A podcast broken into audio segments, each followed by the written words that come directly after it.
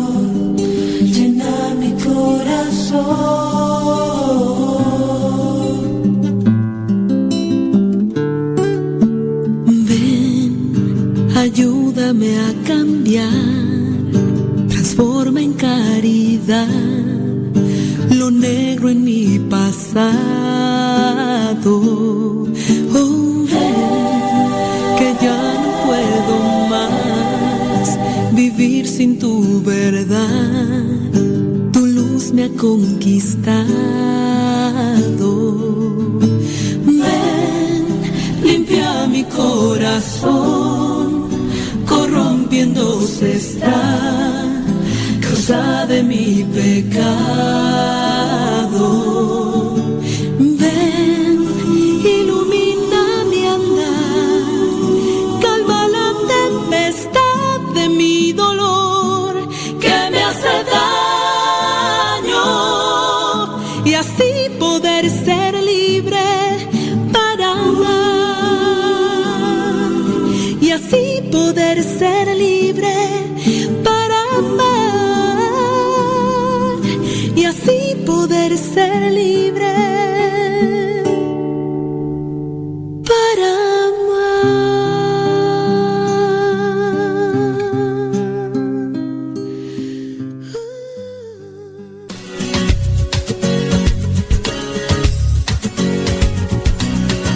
La evangelización no es un acto piadoso, sino una fuerza necesaria para la vida actual y futura de los hombres.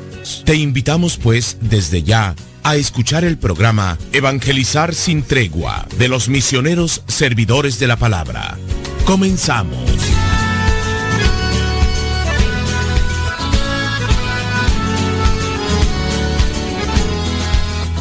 Señoras y señores, chiquillos y chiquillas, chamacos y chamacas, ¿cómo están? Bendecidos. Me da muchísimo gusto. La bendición de Dios se derrama en cada uno de nosotros, en cada instante, en cada momento, en cada día. Decir que Dios está lejos de nosotros porque nos estamos pasando un momento difícil, eh, es algo que no hemos analizado bien y lo expresamos a la ligera. La misma vida es una bendición.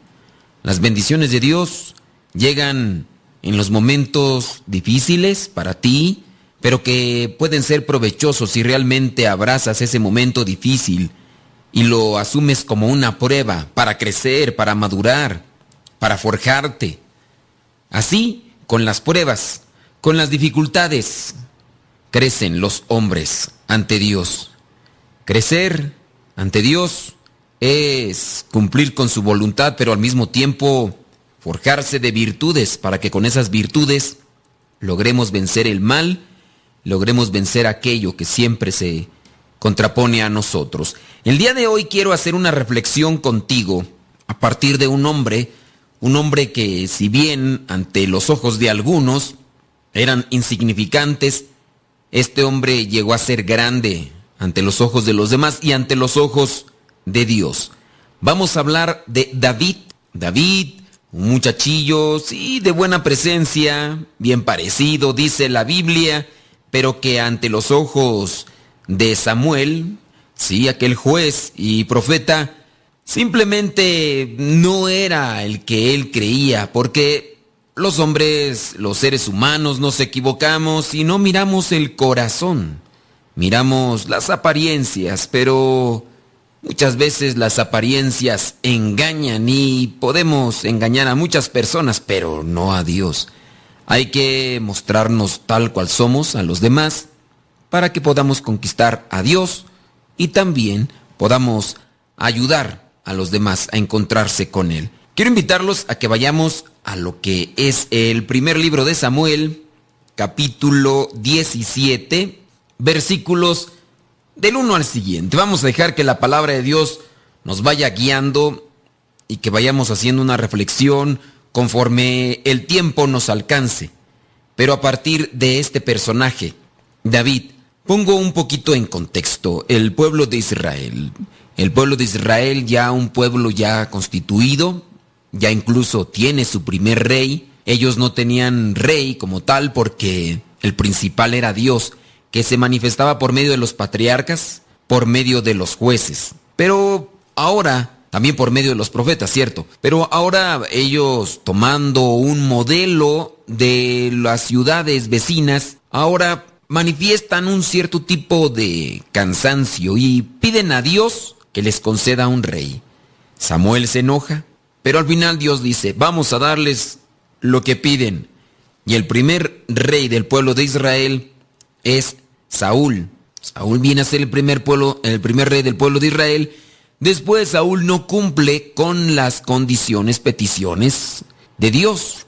Tenía que cumplir un papel, tenía que cumplir ciertas órdenes, pero Saúl se deja llevar por la avaricia y al final desobedece a Dios. Le impresionan más las cosas materiales a Saúl y muchos de nosotros también a veces quedamos anclados en esas, en esas cosas materiales y desobedecemos a Dios, ¿cierto?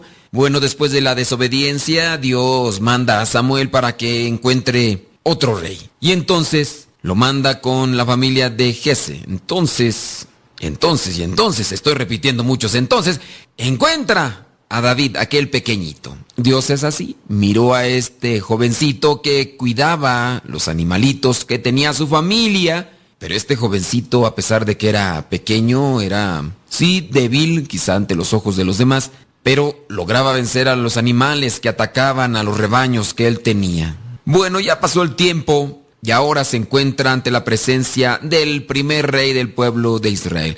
David ya ha sido ungido, David ha sido llamado para que toque el arpa delante de Saúl cuando Saúl era dominado por aquel espíritu maligno que lo hacía entrar en una situación complicada, difícil, voluble, insoportable y comenzaba entonces a quejarse. Ya está Saúl con David y ahora vayamos ahora sí al capítulo 17 versículo 1.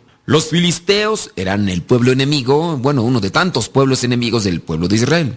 Los filisteos juntaron sus ejércitos para la guerra y se reunieron en Socó, pueblo que pertenece a Judá, acampando en Efes Damín, entre Soco y Aseca. A su vez, Saúl y los israelitas se reunieron y acamparon en el valle de Elá, preparándose para presentar batalla a los filisteos.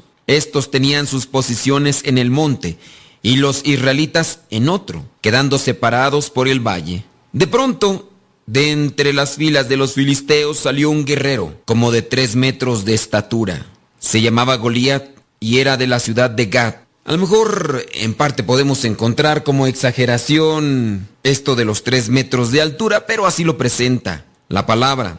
En la cabeza llevaba un casco de bronce y su cuerpo una coraza, también de bronce, que pesaba 55 kilos. Realmente todo lo que presenta aquí era, era muy pesado para este hombre, pero a la vez le servía de coraza para ser invencible, invencible ante cualquier guerrero que se le pusiera enfrente. En su momento, este guerrero de nombre Goliat llama al ejército para poderlo hacer frente. Y le dice, si es cierto que de entre ustedes hay alguno que me pueda hacer batalla, el que gane dará la victoria a su ejército. Vayámonos al versículo 11. Al oír Saúl y todos los israelitas las palabras del filisteo, perdieron el ánimo y se llenaron de miedo. Como no al ver a un hombre de tres metros, dice aquí, de altura, y con un montón de armadura, había un hombre de Belén llamado Jesé, que en tiempos de Saúl era ya de edad muy avanzada. Este hombre tenía ocho hijos, uno de los cuales era David, sus tres hijos mayores, Eliab, Abinadab y Samá, se habían ido ya con Saúl a la guerra. Eran parte del ejército estos hermanos de David. David, que era el menor, iba al campamento de Saúl y volvía a Belén para cuidar las ovejas de su padre.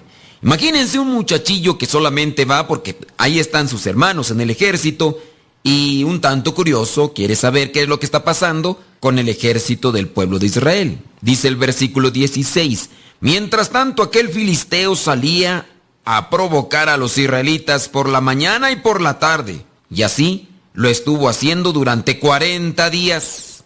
Ya muchas veces hemos explicado lo que significa la palabra 40. Sabemos que es un periodo de purificación, es un periodo de preparación. Y aquí nuevamente encontramos el número 40. El número 40 que viene a significar también un periodo, un periodo de preparación quizá, un periodo de provocación, de purificación. Este filisteo realmente traía marcando el paso al pueblo de Israel. Imagínense salir en la mañana, en la tarde y siempre de provocador. Fanfarrón el fulano, pues su altura, su fortaleza le hacía tomar esta decisión y esta postura. Bueno, 40 días, 40 días allí acosando al pueblo de Israel. Un día, Jesé le dijo a su hijo David, Toma unos 20 litros de este trigo tostado y estos 10 panes y llévalos pronto al campamento a tus hermanos. Obviamente al estar en el ejército, al estar todos estos días ahí, necesitaban comida y Jesé se preocupaba por sus hijos. Así que mandó a este muchacho. Llévate también estos 10 quesos para el comandante del batallón. Mira cómo están tus hermanos y tráeme algo que compruebe que se encuentren bien. Jesé, obviamente preocupado por sus hijos, también trata de ayudarlos en la cuestión de la comida, pero quiere saber cómo están y manda a este muchacho. Mientras tanto, Saúl y los hermanos de David y todos los israelitas estaban en el valle de Elá luchando contra los filisteos. Al día siguiente, David madrugó y dejando las ovejas al cuidado de otro, es decir, David no era descuidado. David era responsable, así que no solamente cumplió con lo que le obedecía, que lo, lo que le mandaba su papá, sino que a su vez dejó a alguien encargado, que eso es también lo que nosotros tenemos que hacer. Se puso en camino llevando consigo las provisiones que le entregó Jesé. Cuando llegó al campamento, el ejército se, se, disponía a salir a la batalla y lanzaba gritos de guerra. Los israelitas y los filisteos se alienaron frente a frente. Aquí encontramos un momento en el que ya se prepara la batalla, se prepara nuevamente aquella confrontación, pero tenemos que hacer una pequeñita pausa, así que ya regresamos. Si tienen algún comentario, pregunta, sugerencia, queja, reclamación, lo que sea, lo pueden hacer. Vamos a esperar también sus comentarios y seguimos con este primer libro de Samuel, capítulo 17, versículo 22. Deja que Dios ilumine tu vida.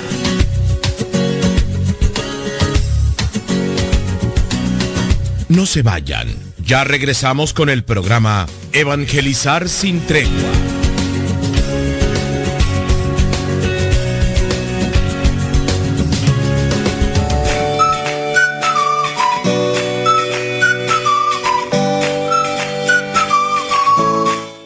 Escuchamos aquí en Stockton, California. Mi nombre es Tere Rodríguez y yo creo que en balde no estaba ahí sentado, padre. A muchas personas que no hablamos, nos ha ayudado usted en su programa a seguir nuestra fe. Muchas veces caemos, pero su programación nos ayuda mucho. Apenas tocó el tema por qué cobran las iglesias, por qué nos alejamos. Son tantos temas, padre, que mi mente no los agarra todos, pero por parte de mí, a mí me ha ayudado mucho, me ha sacado de muchas dudas, sin querer, queriendo, como dicen. Cuando tengo una duda, como que usted me contesta por medio de los pincelazos, de las reflexiones. No me queda más que decirle, Padre, siga adelante y no de balde estado sentado. Dios lo cuide y lo bendiga y le mando muchos saludos de parte de mi familia, que somos familia Rodríguez López y la familia de mi hermana, Teguiel Rodríguez.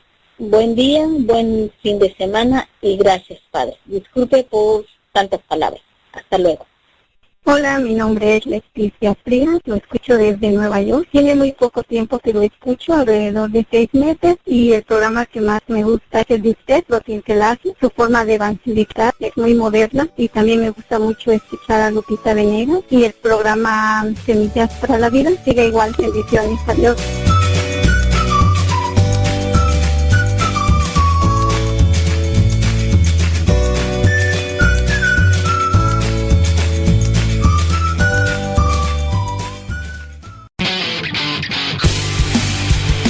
Síguenos por Twitter y Facebook. Búscanos como Radio Cepa.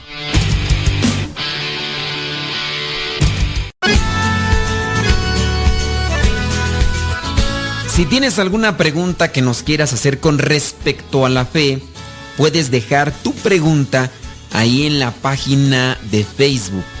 Programa Evangelizar sin tregua. Así se llama nuestra página, Programa Evangelizar sin tregua. Ahí puedes dejar lo que es tu pregunta o duda con respecto a la fe. Y aquí en el programa nos vamos a dar ese espacio para poder responderla. Recuerda la página de Facebook, se llama Programa Evangelizar sin Tregua.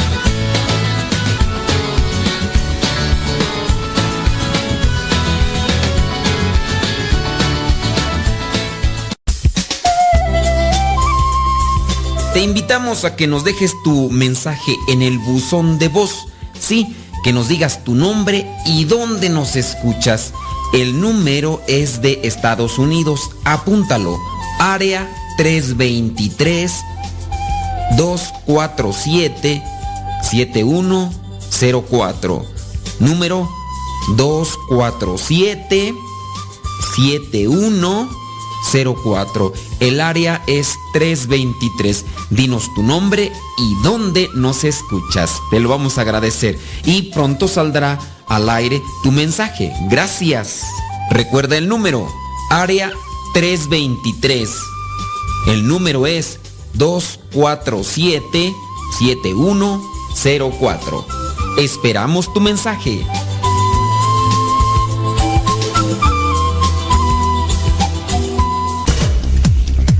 Quien ha conocido a Dios no puede callar. Sintonizas radiocepa.com, emisora católica de los misioneros servidores de la palabra, transmitiendo desde su seminario de teología en el Valle de México.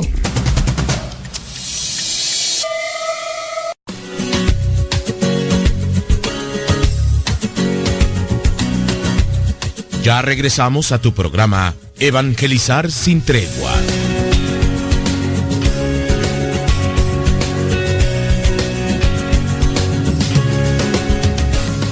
Ya estamos de regreso, criaturas del Señor, y nos hemos quedado hablando sobre este momento ya en el que va a haber una confrontación. El papá de David lo ha mandado para que vaya a ver a sus hijos y a su vez les lleve algo tanto a ellos como al encargado ahí del ejército de Israel. Jesse pues está preocupado. Nos quedamos en el versículo 21, vámonos al versículo 22. Los israelitas y los filisteos se alienaron frente a frente. David dejó lo que llevaba al cuidado del encargado de armas y provisiones, y corriendo a las filas se metió en ellas para preguntar a sus hermanos cómo estaban. Mientras hablaba con ellos, aquel guerrero filisteo llamado Goliat de la ciudad de Gad, salió de entre las filas de los filisteos y volvió a desafiar a los israelitas como lo había estado haciendo hasta entonces. David lo oyó. Aquí me voy a tener un poquito para hacer una reflexión. Entendamos esto dentro de lo que es el contexto de la historia del pueblo de Israel que viene también a ser nuestra historia. Muchas veces nosotros nos encontramos ante alguien o ante un grupo de personas que viene a ser también algo de confrontación. No quiero decir que estamos en la misma situación de batalla, de guerra, de poderío, de eh, buscar el obtener ciertos territorios o defensa de cosas materiales, sino que estamos en confrontación. Pongamos aquí lo que es la confrontación de ideas, la confrontación de la forma de ver la vida, de la forma de asumir nuestra religión, incluso aquí teniendo el parámetro de los filisteos, que son enemigos y contrarios de Dios, pongamos aquellas personas que pudieran estar atacando a la iglesia, porque eso era lo que hacían los filisteos, los filisteos atacaban al pueblo de Israel, atacaban al pueblo de Israel y le quitaban algunas de las pertenencias, y en su momento incluso robarán el arca de la alianza y otras cosas más. Un pueblo en conflicto, un pueblo que siempre estaba en batalla. Nosotros también venimos a asemejar ese pueblo. Quizá a lo mejor no es un batallón, no es un ejército al que te enfrentas, pero te enfrentas a alguien que constantemente te está agrediendo. A lo mejor puede ser hasta un familiar, un familiar que te critica, que te señala, que te juzga por andar en las cosas de Dios, por estar en las cosas de Dios. Se burla de ti, se burla de la iglesia, se burla de algunos más, sacerdotes, obispos, con tal de sacarte de tus casillas, hacerte desesperar y de repente hacerte descontrolar para que digas cosas que quizá antes tú sancionabas que no eran buenas, que no eran correctas, y ahí te encuentras tú. Ten presente que esta batalla siempre estamos ante ella, siempre la vamos a tener. A lo mejor la batalla es contigo mismo. Este pueblo de Israel tiene una confrontación con un gigantón. Un gigantón que sale en la mañana, que sale a mediodía, que sale en la tarde, que sale en la noche, que sale a cada rato. ¿Y no será que tú tienes esa confrontación con una debilidad? Una debilidad que se sale a gritar, quizás no solamente en el pensamiento, en la mañana, en la tarde, a mediodía, en la noche, que te sale a gritar a cada rato, que te llega a confrontar, que te llega a retar. ¿Y nosotros cómo lo enfrentamos?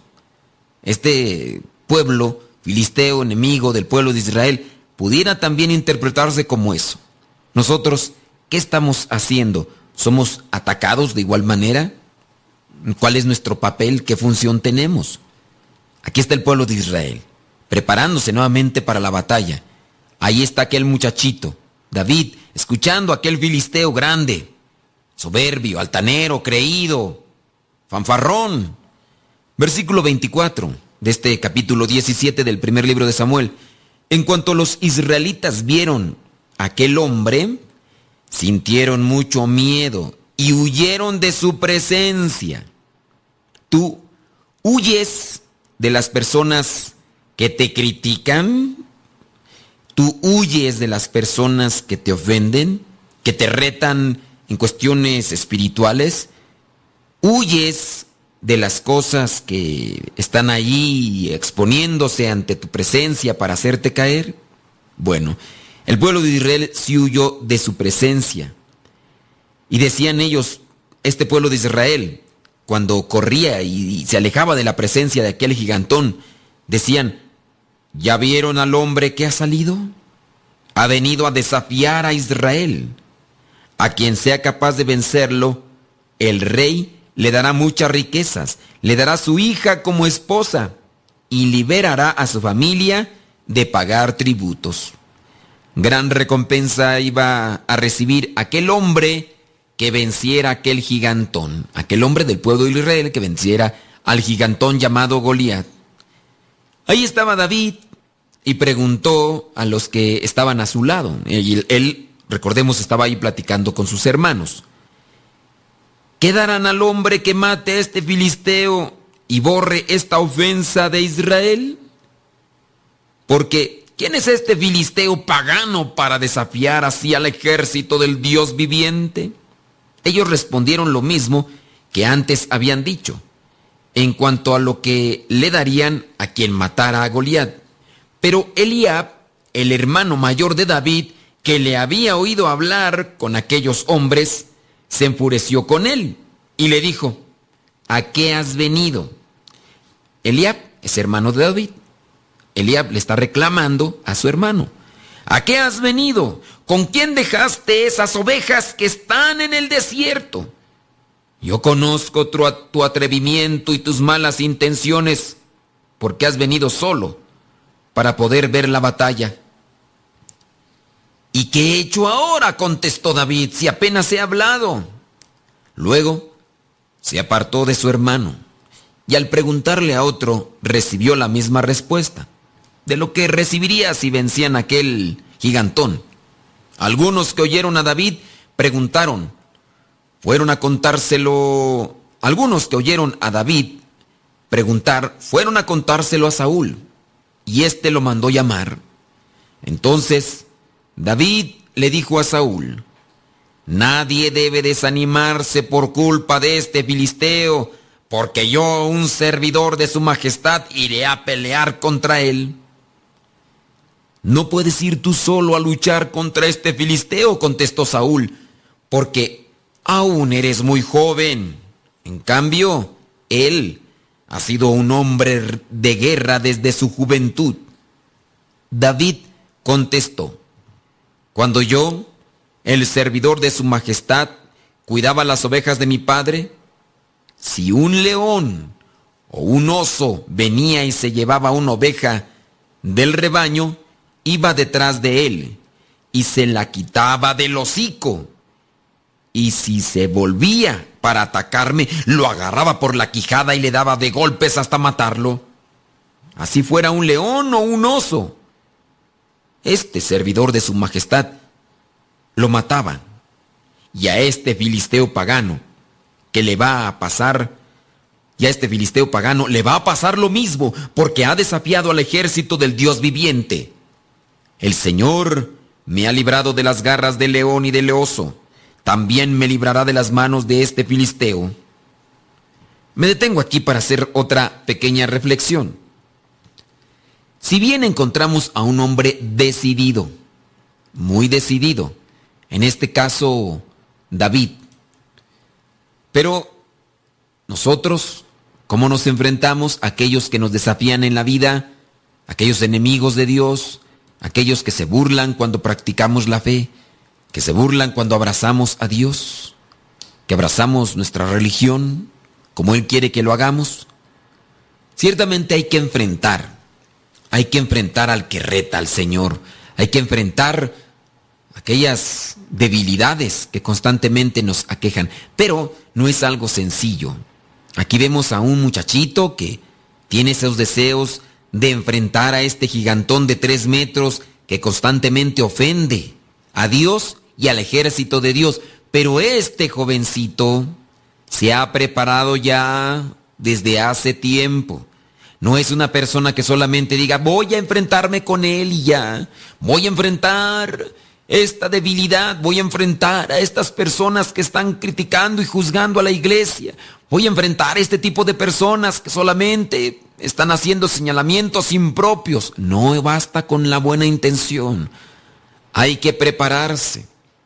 En este caso, si tú tienes, por ejemplo, amistades que constantemente te están juzgando, que se están burlando. ¿Qué has hecho tú para prepararte y enfrentarlos? Darles una respuesta, darles razón de tu fe. No solamente basta la buena intención, los buenos deseos, la disposición. No, hay que prepararse y prepararse todos los días. ¿Qué podría hacer con los que todos los días cargamos con debilidades? Debilidades que nos llevan a pecados pequeños y a pecados grandes. Pero vamos a reflexionar un poquito más de eso regresando de la pausa. Así que no se vayan. Ya estamos de vuelta en unos cuantos instantes. Deja que Dios ilumine tu vida.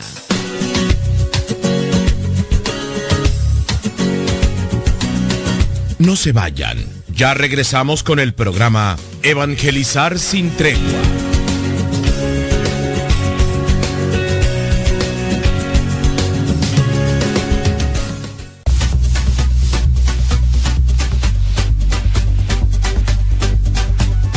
Te invitamos a escuchar Radio Cepa a través de tu línea telefónica, a través de tu teléfono. Radio Cepa, la voz de los servidores de la palabra.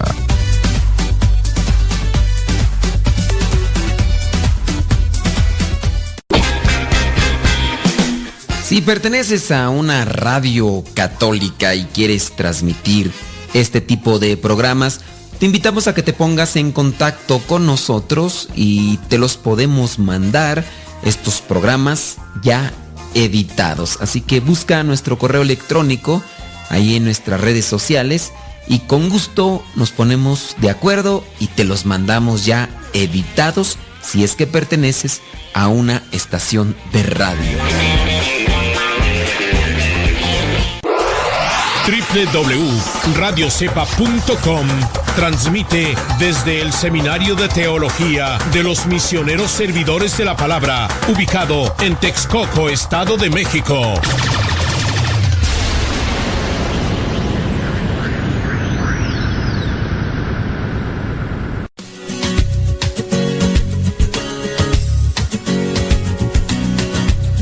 Ya regresamos a tu programa Evangelizar sin tregua.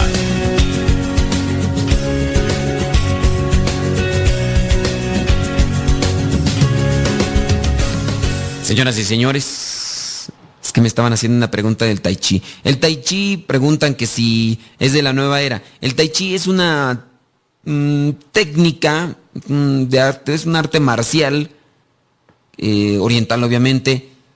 Es un arte marcial oriental que se utiliza para defensa personal.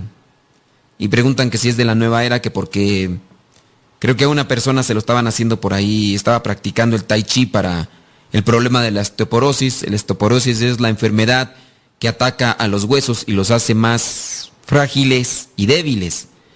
Entonces, creo yo, hasta donde conozco, lo poquito que conozco el tai chi, no es contradictorio a la fe, porque solamente es una técnica de arte marcial y, y solamente serían ejercicios y, y demás. Bueno, ¿en qué estábamos? Bueno, estábamos hablando de batallas, ¿verdad? Las batallas y encontramos, estábamos reflexionando sobre este filisteo y las batallas que podemos tener y cómo David se había ya animado a ir en contra de aquel filisteo, de aquel filisteo que estaba ofendiendo al pueblo de Dios, que estaba ofendiendo a Dios mismo y que ahora pues él mismo quería atacar a este grandulón pero no era una decisión instantánea del momento, sino que ya había tenido una preparación antes. Si tú quieres enfrentar a alguien que te ataca, a alguien que te ofende, trata de prepararte. Trata incluso de prepararte para con aquellos que son tus debilidades, que son tus defectos.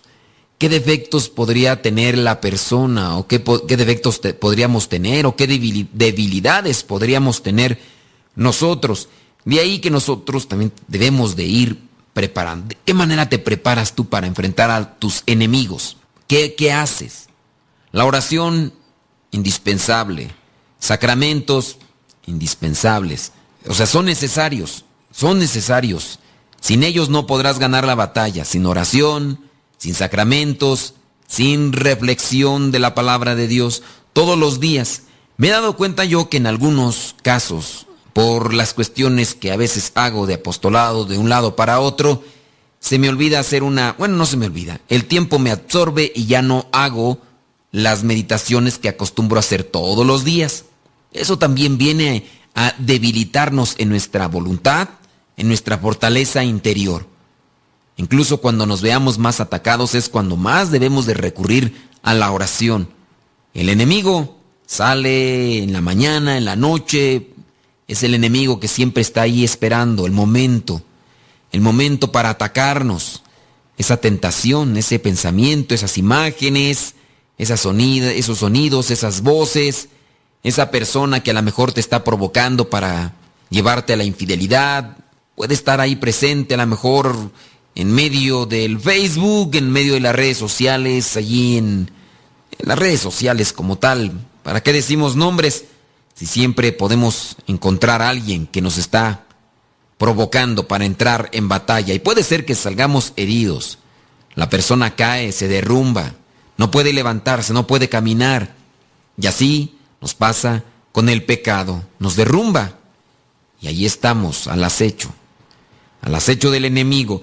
Veamos ahora lo que va a pasar en el versículo 37. El Señor me ha librado de las garras del león y del oso, también me librará de las manos de este filisteo. Entonces Saúl le dijo, anda pues, y que el Señor te acompañe, que el Señor nos acompañe en las batallas del día a día.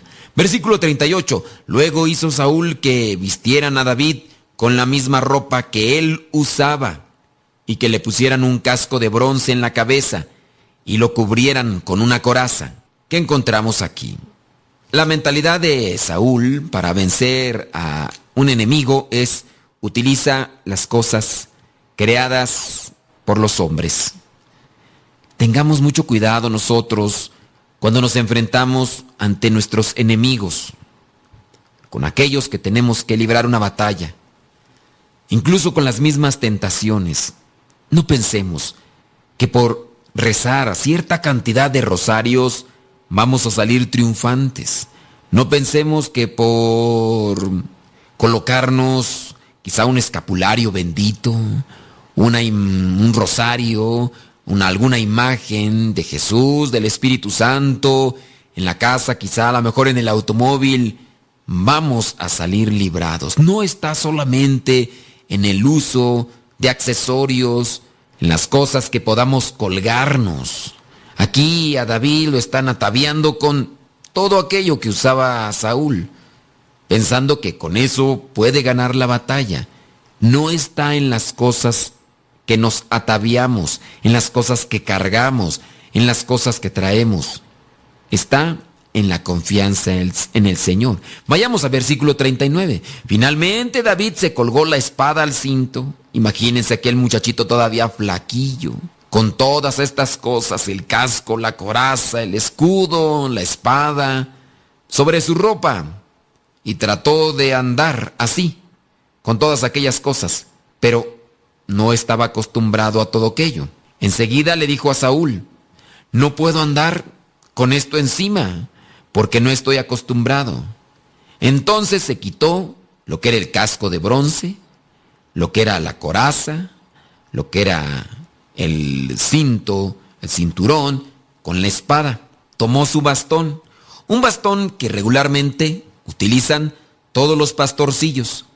Este bastón le sirve para poder arrancar algunas ramas de algunos árboles y dárselas a sus animalitos. También le sirve este bastón para alejar a aquellos animales, aquellos reptiles que pudieran ser venenosos y puedan ser mordidos y sus animalitos o él mismo. Entonces con este bastón los aleja. Los pastores regularmente utilizan estos bastones, este tipo de maderos, palos largos, que también les sirven para recargarse cuando están mucho tiempo de pie o tienen que caminar. Después, escogió cinco piedras lisas del arroyo. Lisas, fíjese. Aquellas piedras lisas que van ya algún tiempo corriendo por el río, que en su momento quizá están rasposas, quizá son muy ásperas, pero con el paso del tiempo y con el correr de un lado a otro, estas piedras adquieren esta forma, lisas. Agarró cinco, las metió en la bolsa que traía consigo y con su onda en la mano se enfrentó con el filisteo. Si alguno de ustedes no sabe qué es una onda, es un es un arma, sí, es un arma porque con ella se lanzan piedras. Esta en su en una de la parte tiene en digamos a la mitad lleva un trozo de piel, lleva un trozo de piel y a un lado o en cada extremo del trozo de piel lleva dos cordones. Y ahí en el trozo de piel se coloca la piedra, con los cordones se agarra las puntas y comienza a darse vueltas y vueltas. Después se suelta una de las puntas y la piedra que está en el trozo de piel sale disparada esta piedra. Esta es una onda. Incluso por los que quieran tener una referencia más gráfica, pueden buscar onda, así con H, ahí en el internet y van a tener una referencia más clara. Vayamos al versículo 41. El filisteo a su vez se acercaba poco a poco a David. Poco a poco a David. Delante de él iba su ayudante. Sí, todavía llevaba un ayudante. Cuando el filisteo miró a David y vio que era joven, de piel sonrosada y bien parecido, no lo tomó en serio. Porque este filisteo de nombre Goliat también estaba acostumbrado a mirar las apariencias, como casi la mayoría de seres humanos que nos fijamos en las apariencias. Este filisteo hacía lo mismo. En el versículo 43 grita este gigantón, ¿acaso soy un perro para que me vengas a atacar con palos? Y enseguida maldijo a David en nombre de su Dios Qué grande ofensa maldecir a otro y en nombre del dios filisteo, un dios pagano. Es una ofensa grande y más para los que conocen al Señor. Además le dijo, ven aquí, que voy a dar tu carne como alimento a las aves del cielo y a las fieras. Ya lo estaba amenazando a este muchachito. Le estaba diciendo las cosas que le iba a suceder y al mismo tiempo lo está maldiciendo.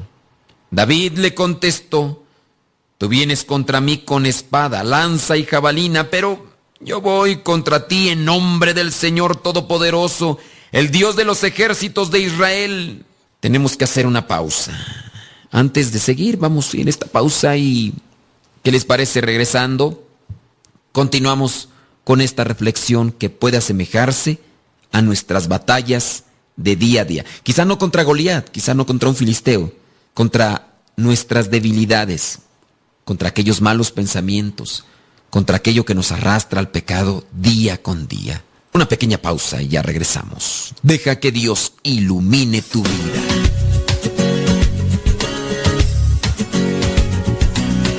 No se vayan.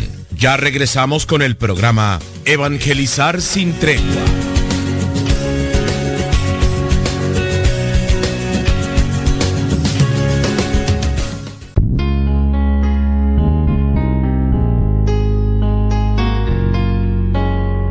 Ante una humanidad corrompida por los antivalores, cuyas consecuencias son corrupción, delincuencia, homicidios, injusticias, violencia, superstición y sin sentido de la vida, son comunes en nuestros días. No son leyes más duras lo que necesita el hombre para corregirse, sino que conozca a Dios para reconstituirlo como hijo e imagen de Dios. Asiste a los retiros bíblicos de evangelización en cualquiera de nuestros centros. Para mayor información, escribe a rodecepa.com, porque el conocer a Dios es darse una nueva oportunidad para volver a empezar.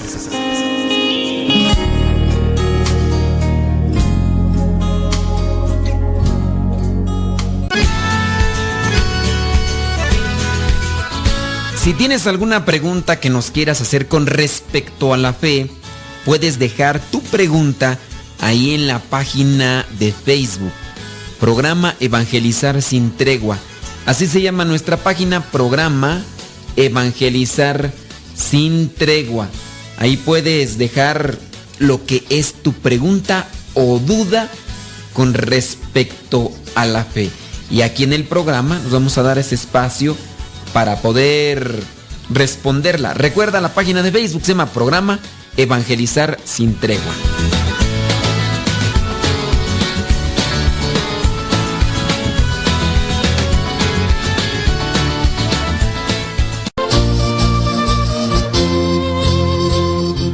Yo quiero ser misionero laico, ahí con ustedes, los misioneros servidores de la palabra, pero ¿qué, ¿qué es lo que necesita? ¿Qué piden o qué requisitos tengo que cumplir? Bueno, primeramente tienes que tener entre 17 y 30 años para poder ingresar a lo que es un retiro vocacional. Los retiros vocacionales se realizan cada seis meses. Si estás interesado y quieres más información, visita nuestra página www.radiocepa.com www radiocepa.com y ahí encontrarás lo que son más detalles para participar de este retiro vocacional y posteriormente participar en la formación para ser misionero laico por un año y medio. Recuerda que ser misionero laico no es un llamado para ser religioso, sino un llamado para servir.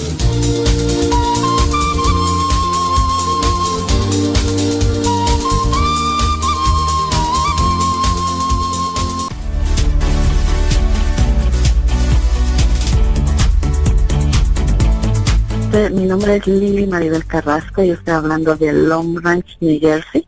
Mi nombre es Ana Rosa López y les escucho con mucha alegría eh, desde San José, California.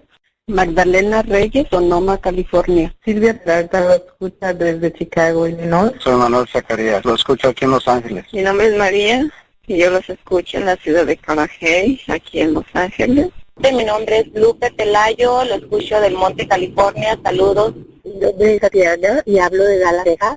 Mi nombre es Olga, los escucho en Los Ángeles, California. Yo me llamo Isabel y soy de Los Ángeles, gracias. Mi nombre es Anabel, le llamo de Los Ángeles, California. Mi nombre es Eva y yo lo escucho en la ciudad de Whittier, en Los Ángeles. Ah, me llamo María del Rosario Serna, yo lo escucho en Brea, California. Eh, yo lo escucho en Panorama City, mi nombre es Emma Torres. Mi nombre es Irma Pérez, lo escucho en Los Ángeles, California. Mi nombre es Juan Enrique y hablo de aquí de California. Buzón de voz para que nos dejes tu nombre y dónde nos escuchas. Área 323 247 7104 es el buzón de voz de Radio Cepa, pero el número es de California, así que si estás en México solamente marca 001 y después 323 247 7104.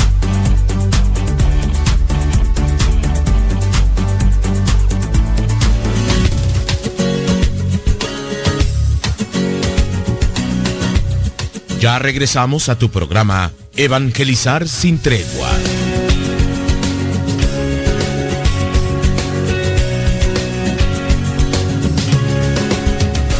Encontramos a David que enfrenta a Goliat y lo hace en el nombre del Señor Todopoderoso, el Dios de los ejércitos de Israel, a los que Goliat había desafiado. Nosotros cometemos un error. Mencionaba ese rato que nosotros muchas veces tenemos una debilidad contra la que luchamos. Todos tenemos una debilidad, todos tenemos una debilidad, unos de una cosa, otros de otra. Quizá a lo mejor algunos tienen la debilidad del chisme, a lo mejor algunos tienen la debilidad de la mentira, a lo mejor algunos tendrán la debilidad de la lujuria, a lo mejor algunos tendrán la debilidad del tabaco, a lo mejor algunos tendrán la debilidad del alcohol, a lo mejor algunos tendrán la debilidad de la pornografía, a lo mejor algunos tendrán la debilidad de la gula, a lo mejor tendrán algunos la debilidad de la pereza, a lo mejor algunos tendrán la debilidad de... ¿Qué más? ¿Vanidad? ¿Eres vanidoso? ¿Eres vanidosa? ¿Eres de las personas que constantemente se toman selfies porque les gusta verse? A lo mejor estás entrando ya al narcisismo. Puede ser una debilidad. Todos tenemos una debilidad. A lo mejor tienes una debilidad que eres muy impaciente, no te controlas, te enojas a cada rato, reclamas sin haberte cerciorado de algunas cosas. A lo mejor eres muy enojón, muy gruñón. Eres una persona voluble, insoportable, muy perfeccionista, demasiado perfeccionista pensando que tú eres perfecto y reclamas a los demás. ¿Qué debilidad tienes? Todos tenemos debilidades de una o de otra. O a lo mejor es una de esas personas que le corre a tole por las venas. Es decir, demasiado en mi rancho se dice conchudo, para decir aquella persona que no le inmuta nada, no le preocupa nada, pero está viendo que la casa se está quemando y sigue mirando televisión. No le preocupa, pero qué conchudo dicen en mi rancho para decir qué calma, qué tranquilidad, qué persona tan lenta tiene a tole en las venas en vez de sangre. ¿Qué debilidad tenemos? Puede ser que tú tengas alguna debilidad como ser muy desesperado o desesperada.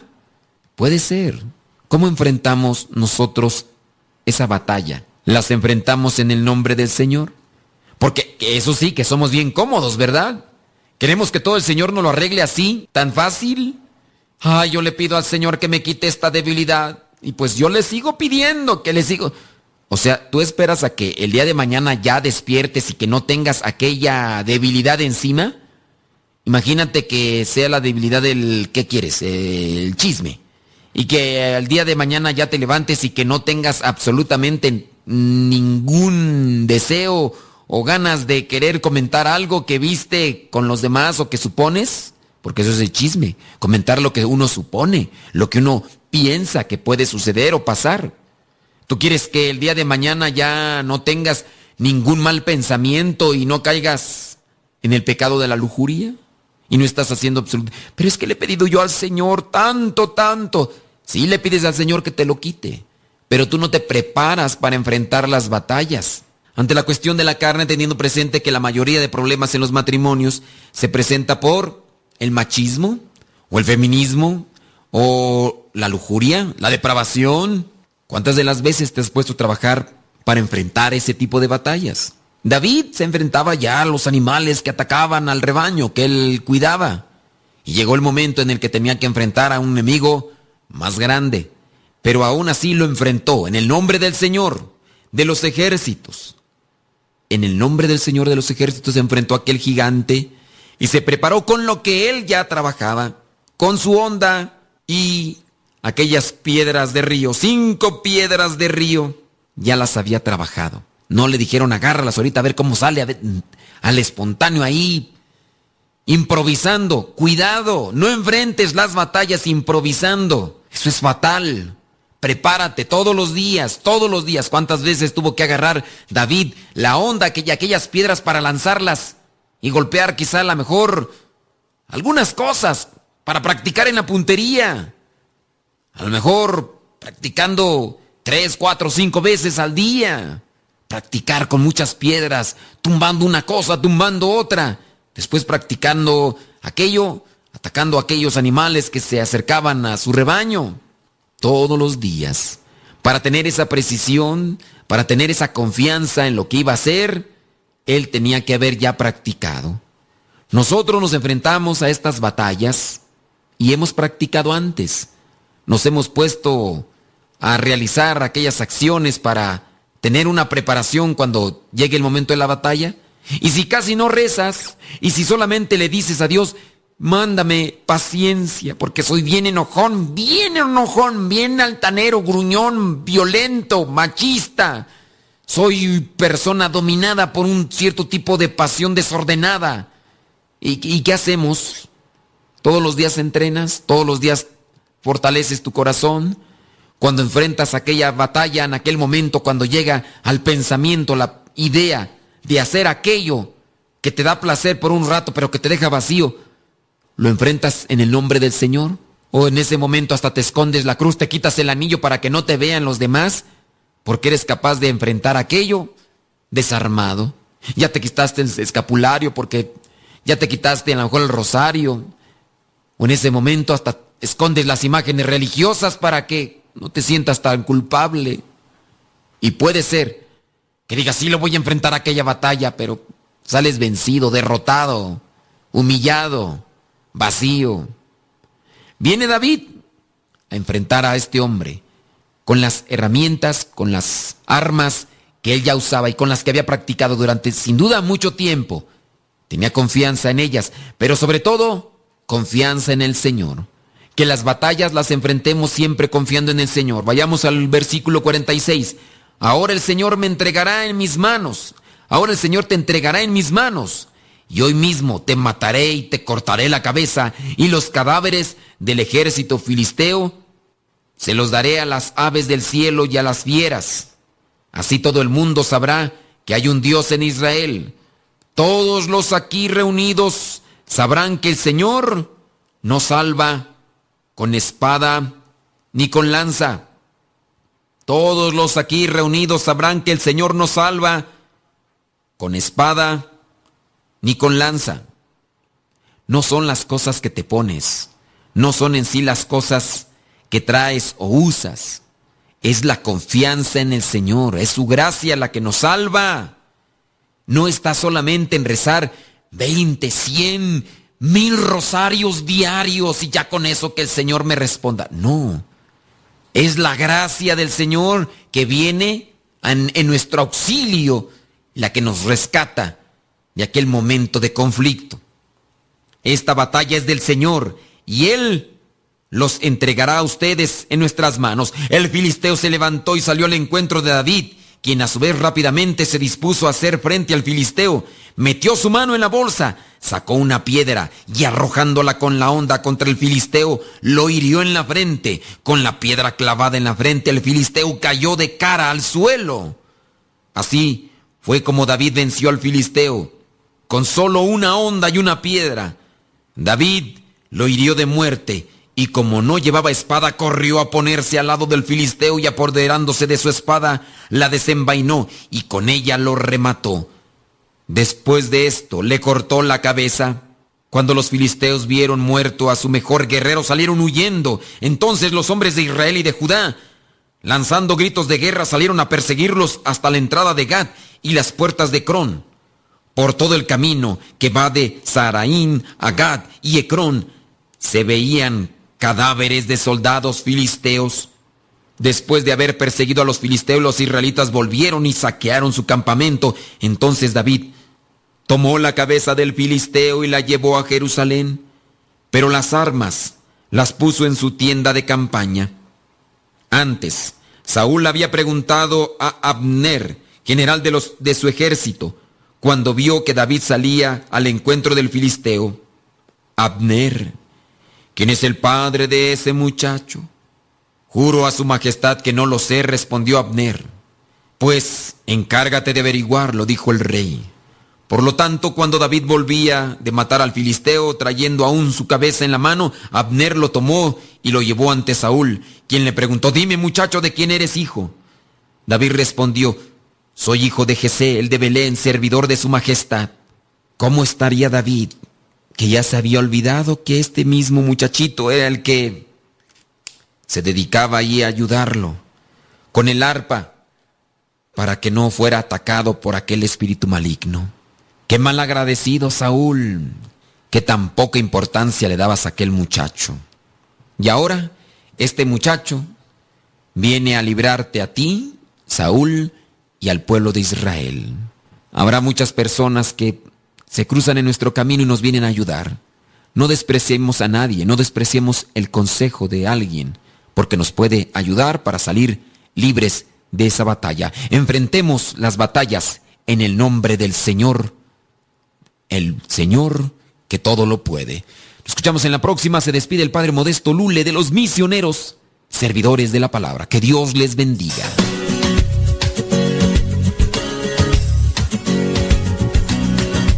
Ahora, el tiempo se ha agotado, pero te esperamos en la próxima, en el programa Evangelizar sin tregua. Misionero del Padre, que enviaste a tu iglesia al